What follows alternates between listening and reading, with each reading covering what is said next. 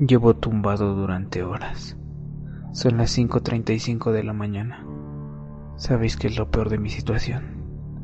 Estoy en la misma habitación con mis padres.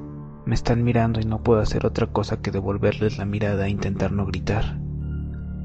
Sus ojos están fijados en mí y sus bocas están totalmente abiertas. El olor a sangre es sobrecogedor estoy paralizado del miedo.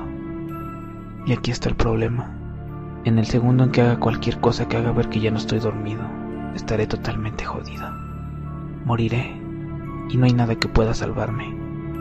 He estado pensando y la única idea que se me ocurre es correr hacia la puerta, salir de la casa y gritar, esperando que algún vecino me oiga. Es arriesgado, pero si me quedo aquí, voy a morir con toda seguridad. Él está esperando a que me despierte y vea su obra. Seguramente te estés preguntando qué está pasando. A veces sé que me acelera un poco.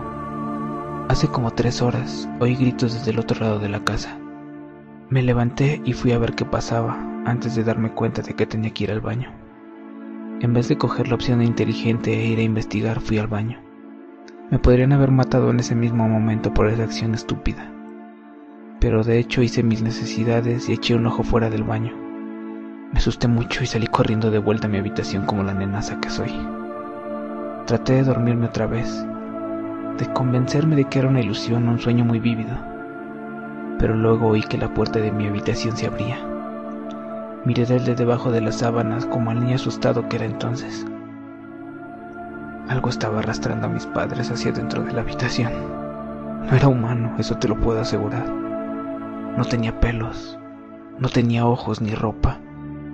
Andaba como un cavernícola, con la espalda encorvada mientras arrastraba a mis padres. Pero esta cosa era mucho más lista que cualquier cavernícola.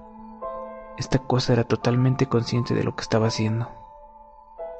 Puso a mi padre en el borde de la cama y le hizo estar de cara hacia mí. Puso a mi madre en una silla y también la posicionó hacia mí.